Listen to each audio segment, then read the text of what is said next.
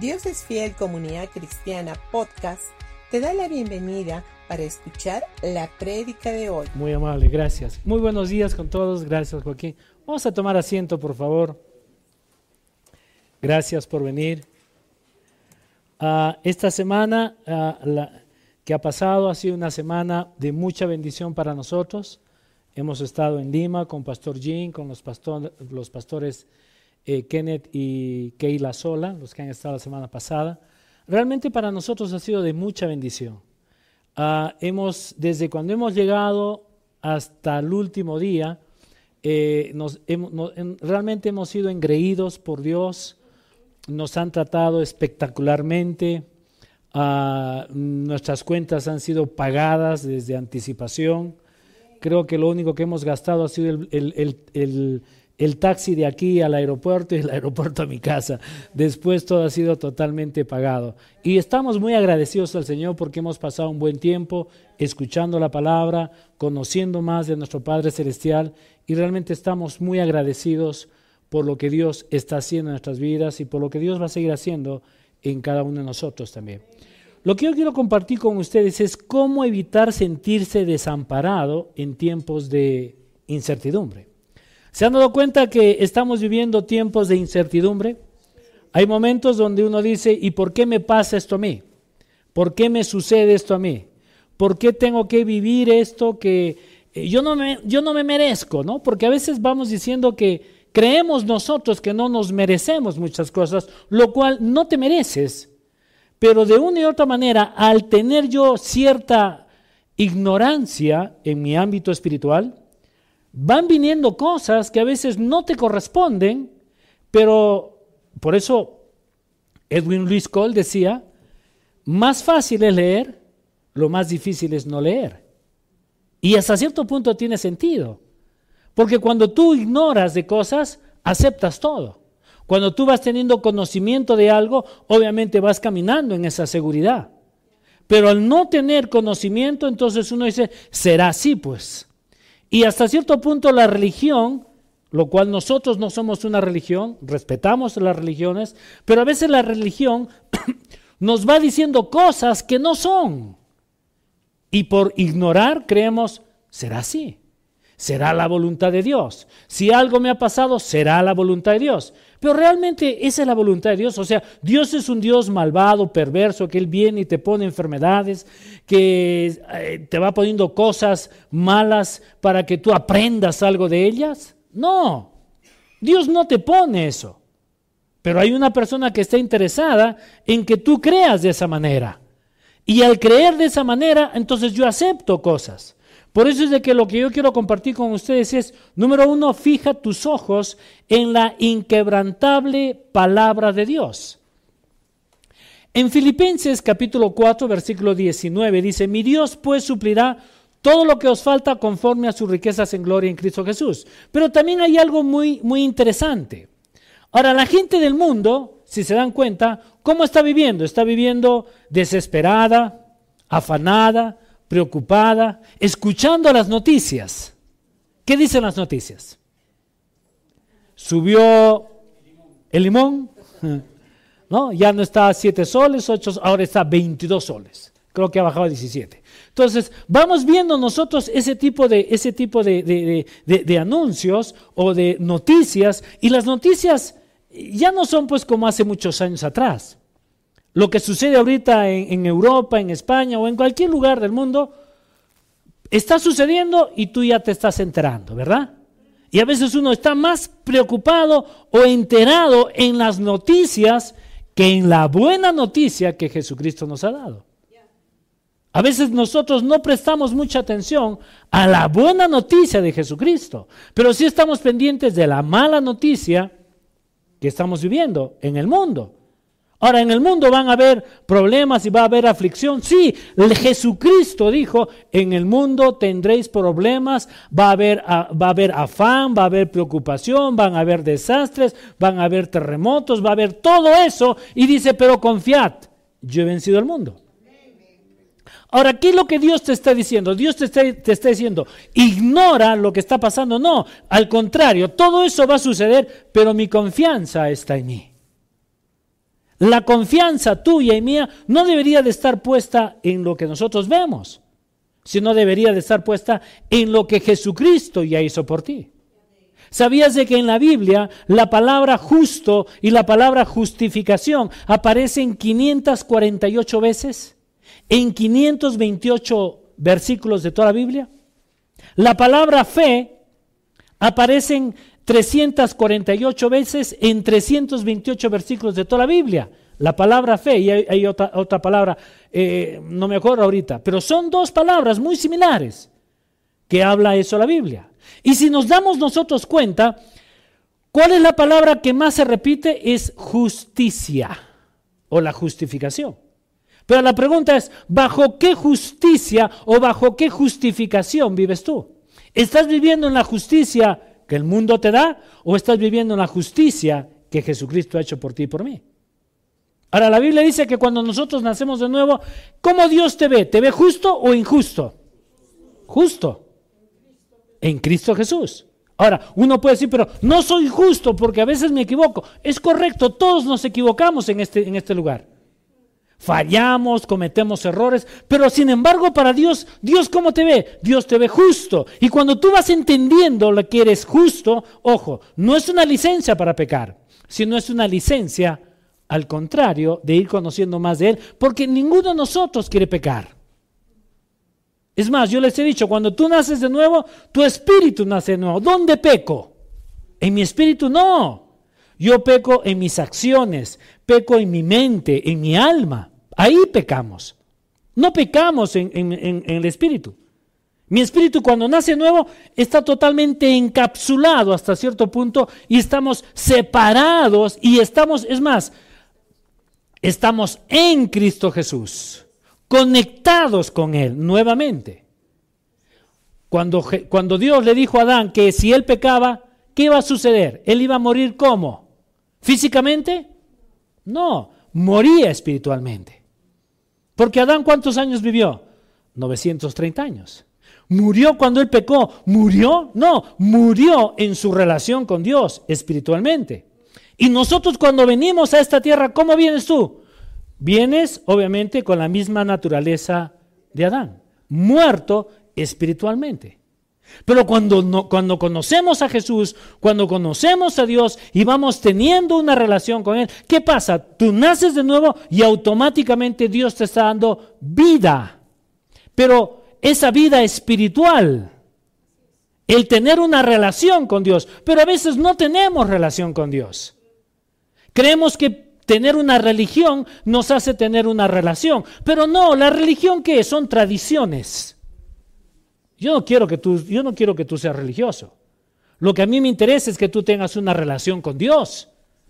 Porque cuando tú tienes una relación con Dios, tu vida es diferente. ¿Por qué, por qué los matrimonios de pronto no funcionan? ¿Saben por qué? Te voy a decir por, por qué. Si yo no le doy tiempo a mi esposa y ella no me da tiempo a mí, esta relación no funciona. Al final se rompe. Y ella puede decir, ah, este Vicente es malo. yo puedo decir, no, tú te despreocupas de mí, nunca estás conmigo y siempre, y si siempre la estoy criticando, criticando y viceversa, es, no nos estamos dando el tiempo que debería de ser. Y en el ámbito espiritual es lo mismo. Le damos más importancia al trabajo, a los estudios, a lo que tenemos que hacer y nuestra relación con Dios. No tengo tiempo. No tengo tiempo. Y a veces digo, eh, si tú no tienes tiempo para tener una buena, buena relación con Dios, es muy probable que todo lo que está alrededor tuyo tampoco no funcione bien. ¿Y sabes por qué? Porque el éxito no está afuera. ¿Y el hombre dónde busca el éxito? Alrededor. El, el éxito no es alrededor. El éxito está dentro de ti. Si tienes si has nacido de nuevo. Y no te estoy hablando de cambiar de religión, sino el tener una relación con Jesucristo. Y cuando tú vas conociendo más al Señor, definitivamente hay un poder que está en ti. Sí, hay un poder que hay, que hay en ti.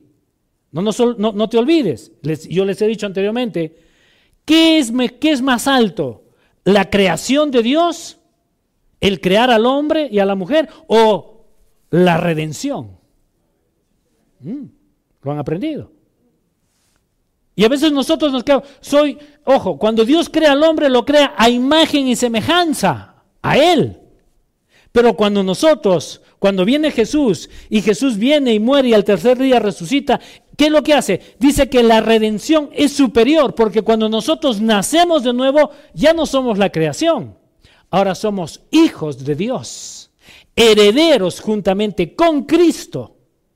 ¿Y tu vida dónde está? ¿Está sentada acá? No. Está sentada juntamente con Él, a la diestra de papá. Pero a veces no lo entendemos esto. Entendemos de que no, esto es algo diferente. No, no es nada diferente. La Biblia lo dice. Y si la Biblia dice de que tú eres un hijo de Dios, habla, compórtate y muévete como un hijo de Dios. Pero ¿cómo? Cuando vas teniendo y vas conociendo cada vez más y más de Él. Ahora, la Biblia también dice que nosotros estamos en este mundo, pero no pertenecemos a este mundo. El sistema del mundo está bien corrompido. ¿Se han dado cuenta? Lo que antes era, era, era bueno, ahora es malo. Y lo que era malo, ahora es bueno. ¿Se han dado cuenta inclusive en nuestros gobiernos? En todo lado, en todo, en todo el Perú. No solamente es en esto. Hemos estado con los pastores de, España y cuando íbamos hablando, obviamente hemos estado hablando el viernes un poco más de, las políticas, de cómo es allá y todo, eso, igual con Pastor G. Y cuando inclusive la pastora comienza a contar algunas cosas de lo que pasa en España, otra pastora, la pastora Sara, dice, no, tú me estás hablando de acá de Perú. Le dice, no, no, no te estoy hablando de Perú, yo no conozco la, la situación de Perú, la política de Perú, te estoy hablando de España. Y cuando vamos escuchando, no, no, tú me estás hablando de Perú. ¿Por qué? Porque lo mismo que sucede acá, sucede allá. Y no solamente allá. Eh, hablando con Pastor, me dice, lo mismo sucede en Estados Unidos. Es lo mismo, solo que hay cosas que no salen. Hay cosas que no nos enteramos. Y al final uno, piensa, eh, no, el Perú es lo peor. Ah, los políticos que tienen. No, los políticos, corre, vete a Colombia. Comienza a escuchar las noticias de, del, presidente de México. O sea, es una vergüenza, siendo un país tan grande. O sea, si nos vamos dando cuenta, el tema, el sistema del mundo está totalmente corrompido. Es más, si alguien, si uno está trabajando y quiere hacer una obra para, para, no sé, ganas una obra para hacer algo bueno, ¿qué es lo primero que te piden? ¿Cómo es? Dame el diezmo, ¿verdad? Y están pidiéndote, eh, y hasta cierto punto, hasta ya es legal, porque es parte del sistema. Es parte de lo que es justo. Pero ahora, yo tengo que vivir en base a qué justicia, a la justicia del mundo o a la justicia de Dios. ¿Se dan cuenta? El mundo dice, lo que es justo para mí no es justo para ti. Pero lo que es justo para ti no es justo para mí. Pero estamos hablando de justicia. Pero realmente si, si lo vemos en una forma eh, eh, eh, secular, lo que tú estás hablando es justo, porque es justo para ti, pero no para mí. Pero si nosotros nos vamos y vamos conociendo lo que la palabra de Dios dice, Dios no está hablando de ese tipo de justicia. Dios está hablando de que tú eres, tú eres, tú eres justo en Él, no por lo que tú has hecho, sino por lo que Él ha hecho por ti. Por eso es de que en el Antiguo Testamento decía, ama a Dios, ama a Dios, ama a Dios con todo tu ser, con espíritu, alma y cuerpo. Ámalo, ámalo, ámalo. Y nosotros estamos preocupados en amar a Dios con todo nuestro ser. Eso fue en el Antiguo Testamento. Pero en el Nuevo Testamento es totalmente diferente. Él no te pide amarlo de esa manera. Él simplemente él viene y dice, te amo. Entrego mi amor, estoy entregando, entregando mi vida por ti, porque te amo. Y cuando nosotros entendemos ese amor que Dios tiene, Él viene y muere en tu lugar, es nuestro sustituto y por amor lo hizo. Cuando nosotros entendemos ese amor, yo respondo a ese amor. ¿Me dejo entender? A veces el amor, inclusive el, el amor de una persona es totalmente muy ambiguo. Si yo le pregunto acá a este joven, ¿la, amas? Oh, sí, yo la amo. ¿Por qué? Porque ella me hace esto, me hace esto, me hace esto, me hace esto, me hace esto, me, me, me, me, me, me. ¿Y si deja de hacerte todo eso? ¿La dejarías de amar? No, lo voy a pensar. Ese es el amor secular. Ese es el amor del mundo. Pero cuando tú vas entendiendo el amor de Dios, yo la amo a mi esposa no porque ella me haga cosas, yo la amo porque ella me necesita a mí. Ese es el verdadero amor. Pero el amor del mundo es totalmente diferente. Yo te amo, te amo porque tú estás pendiente de mí, porque me haces esto, me haces aquello, me cocinas, me cuidas. O sea, ese, ese no es amor, ese es un amor interesado. Pero un verdadero amor no es, no es ese amor, sino yo te amo porque tú me necesitas a mí. Ese es el amor verdadero. Pues no lo entendemos. ¿Por qué no lo entendemos? Porque nos hemos metido en una burbuja del mundo y queremos solucionar nuestros problemas como el mundo dice que yo tengo que solucionarlo. Ese es el gran problema. Es más, ¿qué es lo que dice en Filipenses 4:19 en la nueva traducción viviente? Dice, así que mi Dios les proveerá todo lo que necesiten, conforme a las riquezas de gloria eh, conforme a las gloriosas riquezas que tiene en Cristo Jesús. Ahora la pregunta es, ¿Dios te ha provisto o te va a proveer? Ya te, ya te ha dado, por anticipado. Por eso la palabra proveer, que es, me anticipo a lo que tú necesitas. Contablemente, eh, yo he estudiado contabilidad, entonces, ¿qué es lo que hacemos en la parte contable? Vamos haciendo provisión ya sea para la CTS, las vacaciones y qué sé yo, y todas las cosas. Vamos preveyendo cosas, es, me, me estoy adelantando algo. Y la Biblia y Dios dice que Él ya te ha provisto por anticipado, ya todo lo tuyo está suplido. Por eso la Biblia dice, conforme a las gloriosas riquezas. Ahora acá no está hablando conforme a las riquezas que tu empresa te pueda dar.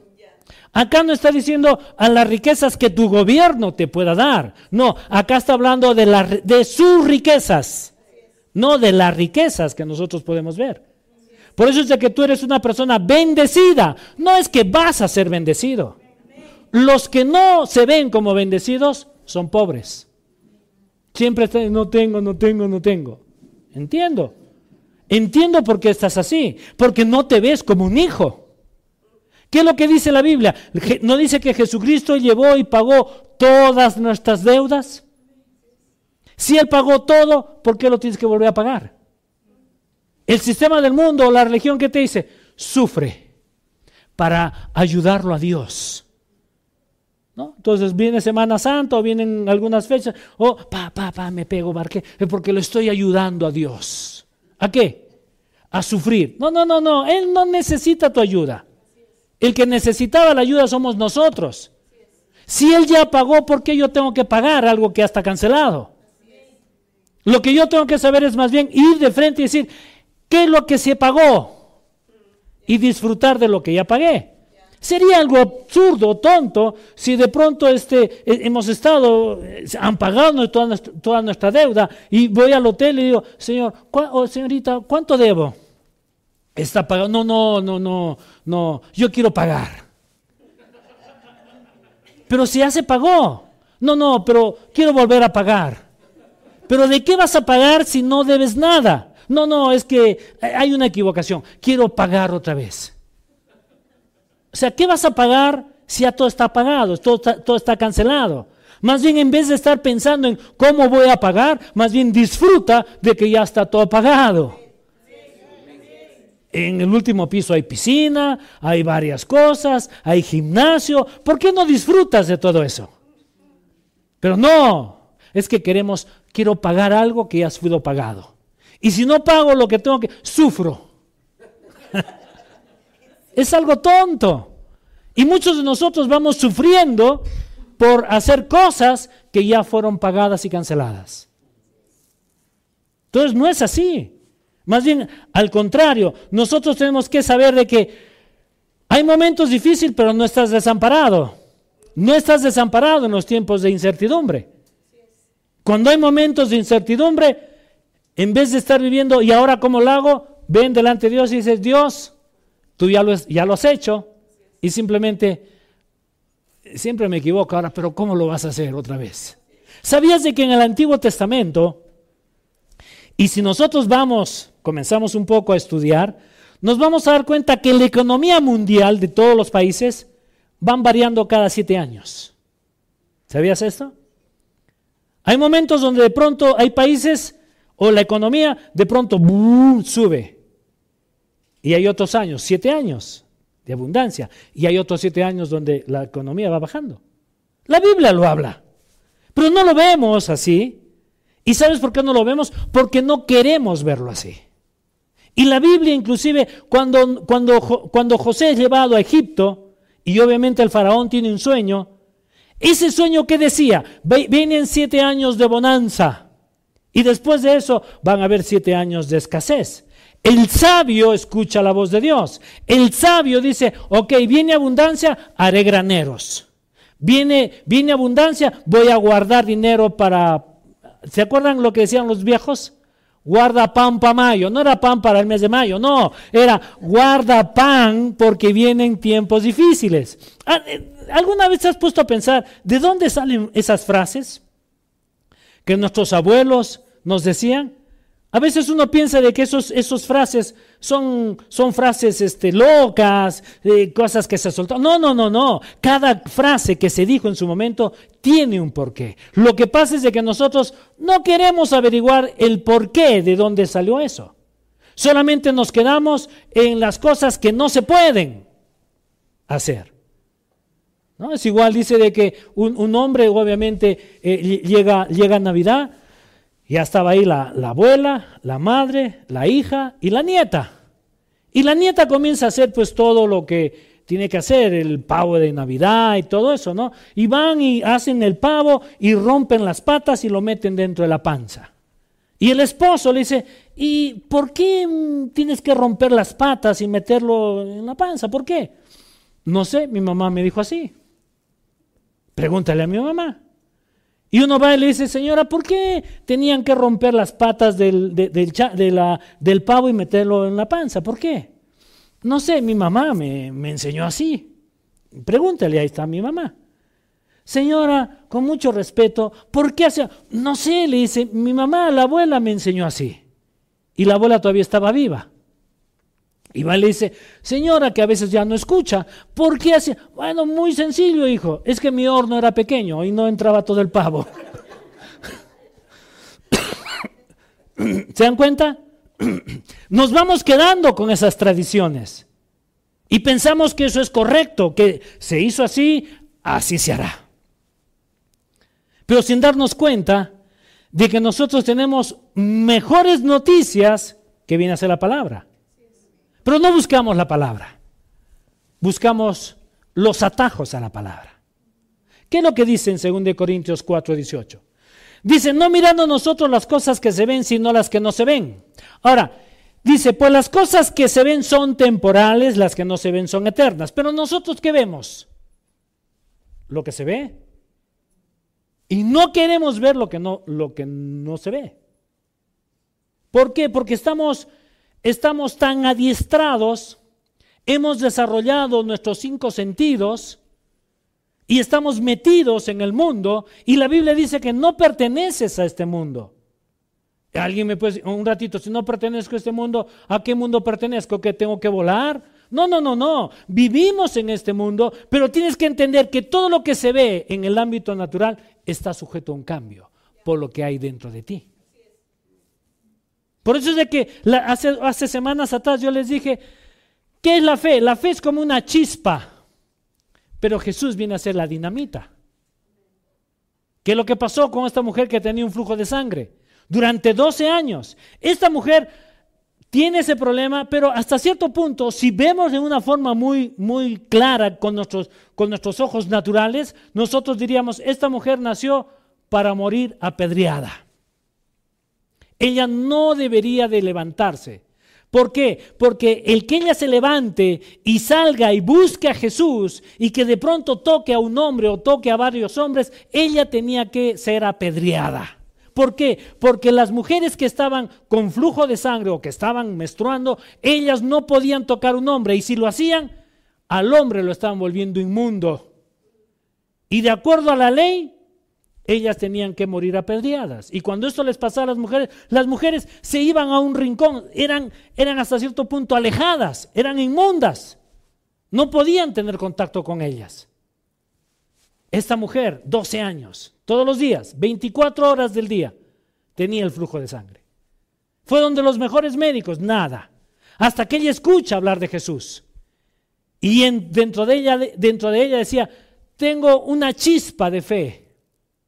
Pero mi fe no está puesta en mí. Mi, fe está puesta en Jesús. Por eso es de que cuando ella comienza a abrirse espacio, corriéndose el riesgo de que alguien la descubra o la reconozca y la iban a apedrear delante de Jesús. Pero sin embargo ella abre, abre, abre espacio y toca el manto de Jesús. ¿Y qué dice Jesús? ¿Quién me ha tocado? Y todo el mundo dice, pero todos te tocamos. ¿No ves de que las calles de Jerusalén son pequeñas? Hay una gran multitud de gente, todos te hemos tocado. No, no, no, dijo, alguien me ha tocado porque poder ha salido de mí. Y ese poder era la dinamita que tenía Jesús. Que cuando tú vienes y tocas a Jesús con fe, un poder sale. Pero ¿sabías de que ese poder está dentro de ti también? ¿Y sabes por qué? Porque Cristo está dentro de ti. Y a veces la gente no le... Un ratito me estás diciendo que yo soy Jesús. Te guste o no te guste, si tienes a Jesús en tu corazón, eres Jesús. Con la cara que tienes, no importa. Pero que eres Jesús, eres Jesús. Pero el, problema cuál es? ¿El problema es Dios? No, el problema no es Dios. Si Dios está en mí, entonces ¿por qué tengo esto, esto, esto, esto? El problema no es Dios, el problema eres tú. Porque tú estás, en vez de estar viéndolo a Él, estás viendo lo que está alrededor tuyo. Estás viendo tus imposibilidades. Estás, estás hablando solamente, no se puede, es, imposible, eh, nadie me quiere, nadie me ama, yo no nací para amar, nadie nació para mí. Es una canción antigua, ¿se acuerdan? No. Ese es el gran problema que nosotros tenemos. Pero ¿qué sucede si dejamos a un lado y nos vemos como Dios nos ve? Y comienzas a caminar como un hijo, no como un entrenado, como un hijo. Pues de que Jesús, ojo, cuando Jesús estuvo acá, Él dijo, yo voy revelando las cosas de mi Padre a mis amigos. ¿Y quiénes eran sus amigos? Sus discípulos. Y en ese entonces los discípulos no entendían ni michi de lo que Jesús les hablaba. Pero Él les iba revelando cosas a sus amigos. No estaba hablando las cosas a sus empleados, a sus sirvientes. Inclusive Jesús dice, le he permitido conocer todo esto a mis amigos, mas no a los esclavos. Ahora, cuando tú y yo nacemos de nuevo, somos hijos de Dios, somos amigos de Él. Y Él te va revelando las cosas que Dios tiene para ti y para mí. Y pero ¿cómo tengo un poco más de revelación? Siéntate a los pies de Jesús y escucha. Pero se han dado cuenta que no queremos sentarnos a los pies de Jesús. No tengo tiempo, pastor. Está bien, usted sirve porque es pastor. Pero yo tengo que trabajar, tengo que hacer esto, tengo que hacer aquello. Y está bien, las disculpas del caso, todas son válidas. Todos los pretextos que tú puedas tener ahorita en tu mente es válido porque tú lo has creído así. Y si tú lo crees, yo no voy a cambiar tu manera de, de creer. Si quieres tener una forma de vivir diferente, rompes, saca esos pretextos y excusas tontas y métete en la palabra. Y comienza a conocer quién eres tú. Y el punto número dos, tú tienes victoria. Yo tengo la no, no de la hermanita Victoria, sino que tú tienes la victoria en Cristo Jesús. ¿Correcto? Y la Biblia dice en Romanos capítulo 8, versículo 37, dice, antes en estas cosas son más que vencedores por medio de aquel que nos amó. ¿Y quién es aquel que me amó, Jesucristo. En Cristo Jesús yo soy más que vencedor. Entonces, cuando se, presentan los momentos, cuando se levantan situaciones difíciles, tú no tienes que estar diciendo, ay, ¿y por qué a mí? No, mira a Jesús. y comienza a actuar como Él, con la autoridad que Dios te ha dado. Tú tienes autoridad en el nombre de Jesús. Lo que pasa es de que tampoco no, tenemos, creemos nosotros, pero yo no soy ungido, pastor. ¿Dónde están los ungidos? Porque entre más unción, e-, ellos sí son escogidos para orar por mí y que yo pueda hacer. No, no es así. Es una tontería cuando vamos pensando esto. Si tú has nacido de nuevo, el poder de Dios está en ti. Ahora lo que tú tienes que hacer es simplemente sacar ese poder por el conocimiento que vas teniendo en Dios. Y deja de estar buscando a los grandes hombres de Dios, entre comillas, que de grandes no tienen nada, solamente tienen el nombre. Y muchos de ellos son así. Soy el pastor fulano tal. Eres igual que yo. Ustedes son igual que yo. ¿Cuántos van baño, al baño? Levanten la mano. Yo también voy al baño. ¿Cuántos de ustedes comen? Levanten la mano. Yo también como. ¿Se dan cuenta que somos iguales? Somos iguales. La diferencia es que yo estoy obviamente fluyendo en el don que Dios ha puesto en mí, pero tú también tienes un don. ¿Y cuál es ese don? Tú tienes el ministerio de la reconciliación. ¿Cuál es ese? El ir y hablar de Jesús a las personas que están al lado tuyo. No es cambio de, de religión. No es cambio de religión. ¿Qué, ¿Qué, es lo que hizo el apóstol Pablo cuando lo habían capturado y se lo llevaban a Roma?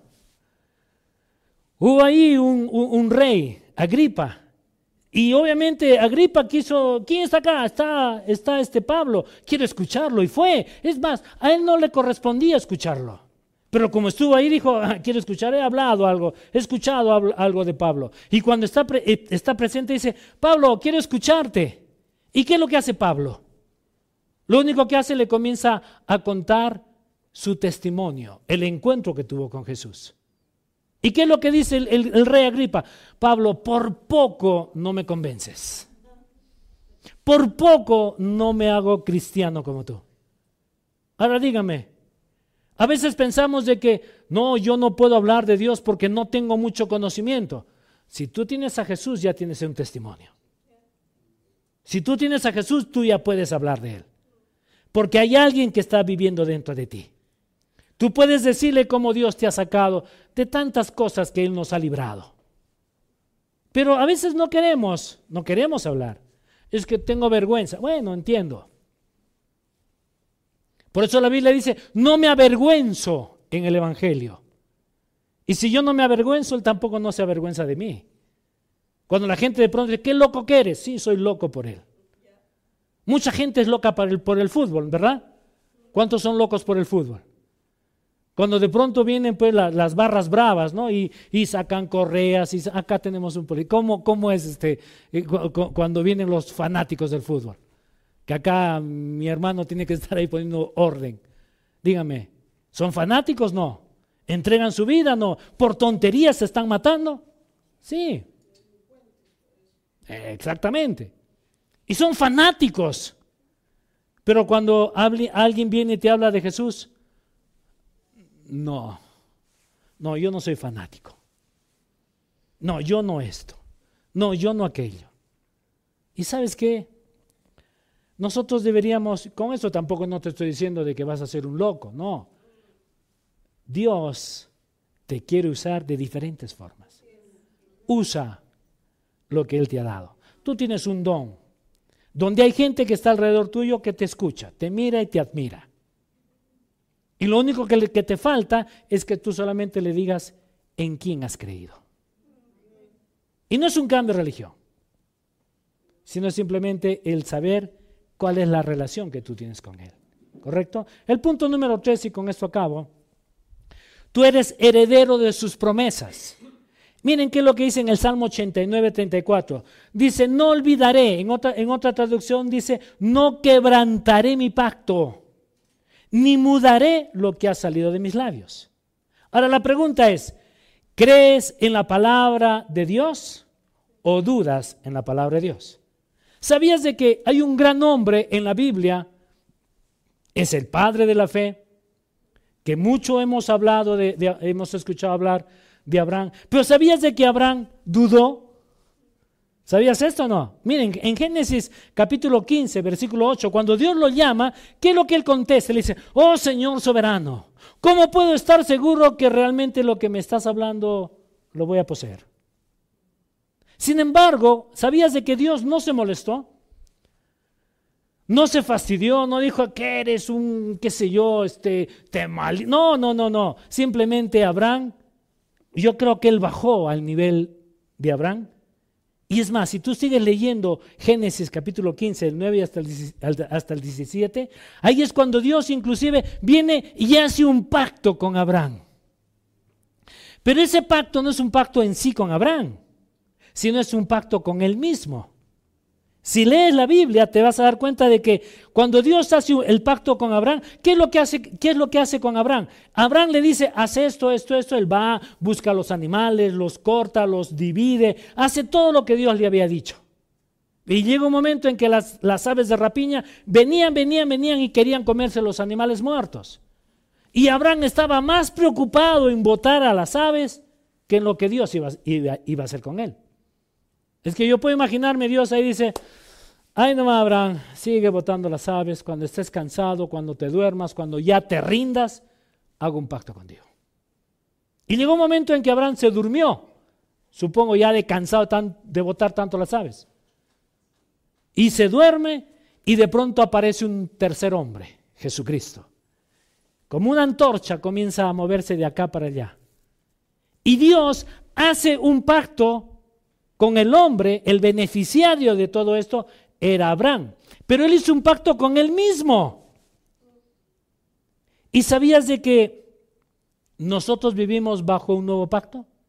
Ahora alguien podría preguntarse, pero si Dios no miente, si Dios no, eh, Dios siempre cumple su palabra, ¿por qué entonces el hombre, por qué Dios tuvo que hacer un pacto? Yo puedo imaginarme que ahí Dios dijo, yo sé qué es lo que tú estás pensando. Tal vez estás pensando, ¿y qué sucede si Dios se levanta molesto?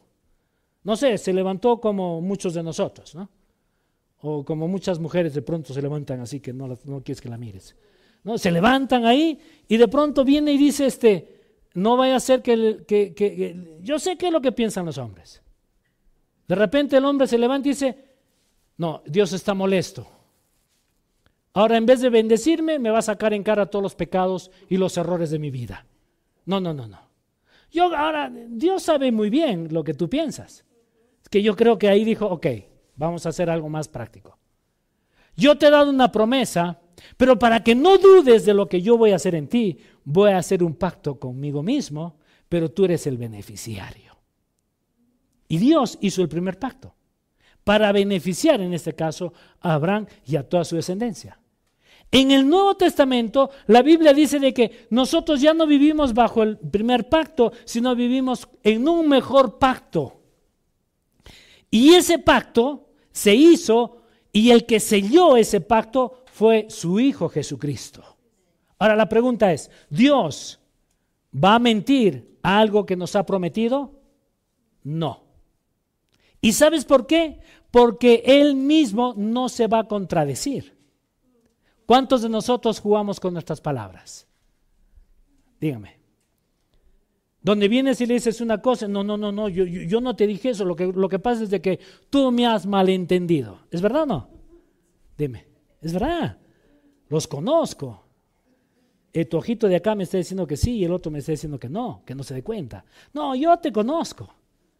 ¿Por qué? Porque jugamos con nuestras palabras. Pero ¿sabías de que Dios no juega con sus palabras? Dios es un Dios que él, si Él dice algo, Él viene, lo hace y lo cumple.